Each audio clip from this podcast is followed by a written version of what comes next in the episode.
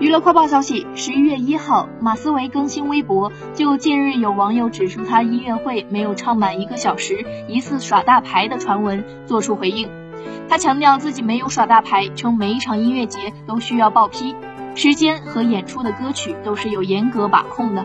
他唯一的失误就是主办方在官方海报上写了他会唱一个小时，而在和他对接时一直都是四十分钟。就此，他也表示以后会更加注意。另外，关于音乐节互动少，他也做出了解释。还有，因为雨下的很大，我还怕大家感冒，刻意控制中间少说话，重点放在表演上。最后，马思唯对当时在现场的观众表达了感谢。